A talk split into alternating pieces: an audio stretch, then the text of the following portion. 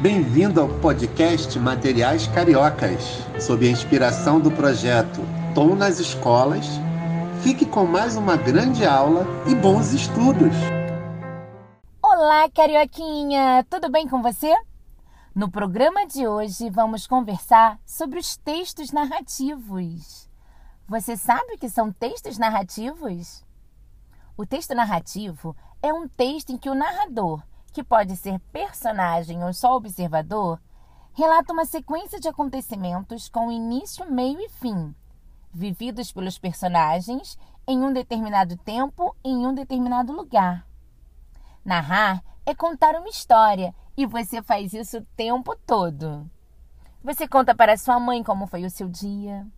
Você conta para os seus amigos como acabou aquele filme que você adorou assistir, não é mesmo? Na verdade, a narrativa faz parte do nosso dia a dia. Estamos sempre narrando uma história e ela pode ser oral ou escrita. E para essa história ser bem interessante, é importante que você indique os elementos que compõem a sua narrativa. Agora, Pegue aí o seu material de complementação escolar dessa semana, da semana de 21 de setembro de 2020. Vamos observar os elementos que compõem a narrativa A Escova de Dentes Azul. Primeiro, vamos marcar que elementos são esses. Vamos observar o espaço onde essa narrativa acontece.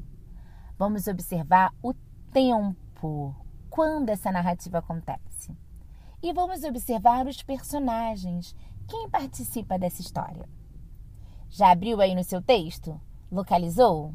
Posso começar a leitura? Você não está encontrando material de complementação escolar? Não tem problema. Se você chegou até esse podcast por outro caminho, fique tranquilo, você conseguirá entender exatamente quais são os elementos dessa narrativa. Tudo bem? Então preste muita atenção que eu vou começar a leitura. Ah, mas espera aí. Antes de começar a leitura, eu vou indicar da onde eu tirei o trechinho dessa história.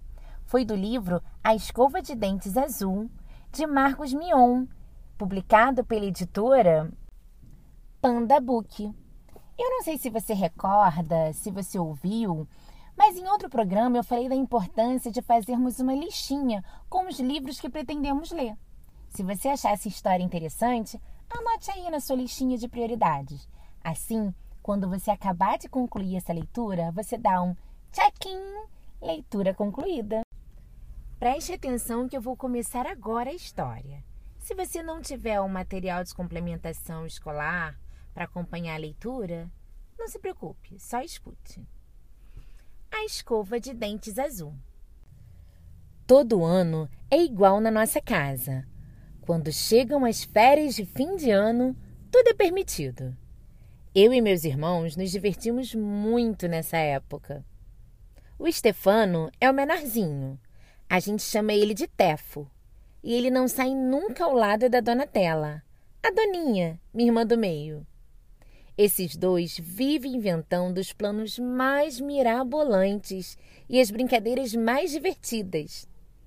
Eles adoram correr comigo esmagar minha cabeça num abraço delicioso e deitar na minha barriga.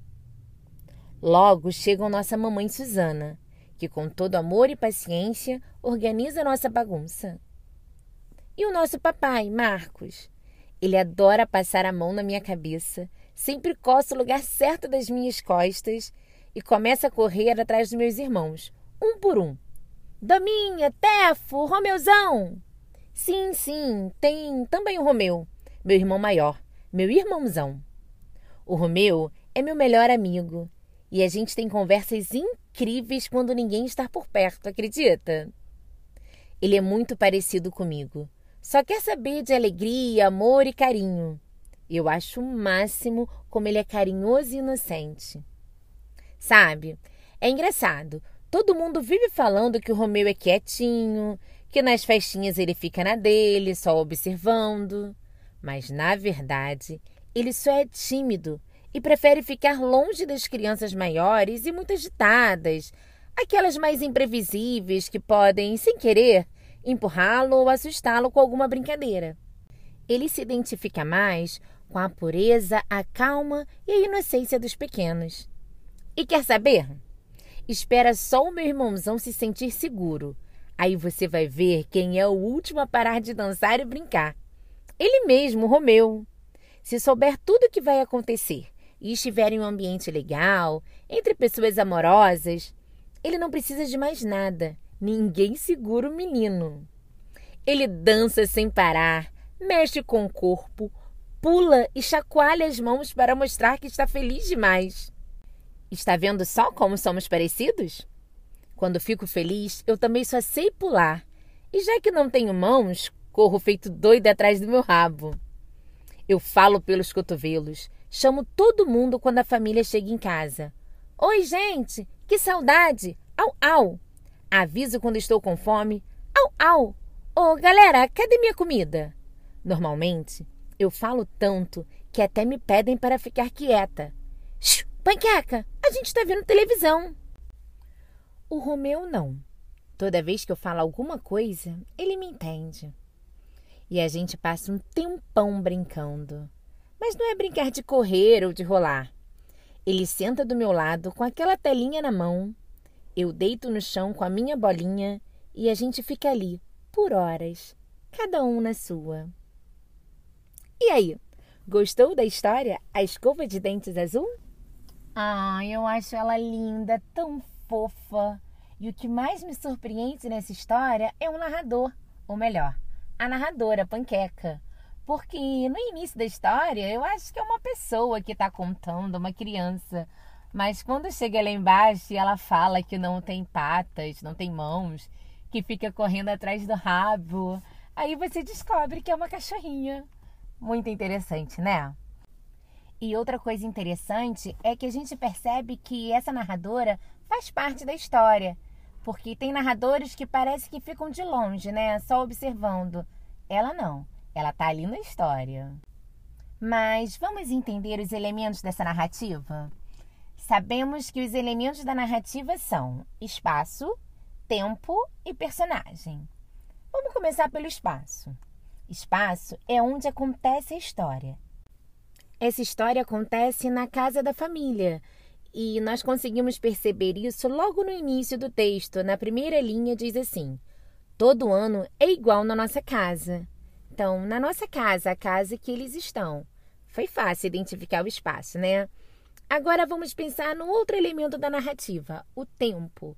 O tempo é quando acontece a história. Ali no primeiro parágrafo já vai dizendo quando acontece a história que é no final do ano, exatamente nas férias. Olha só. Todo ano é igual na nossa casa. Quando chegam as férias de fim de ano, tudo é permitido.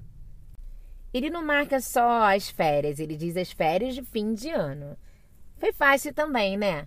Já identificamos o espaço e o tempo. E agora vamos identificar os personagens. Como você já sabe, personagem é quem participa da história.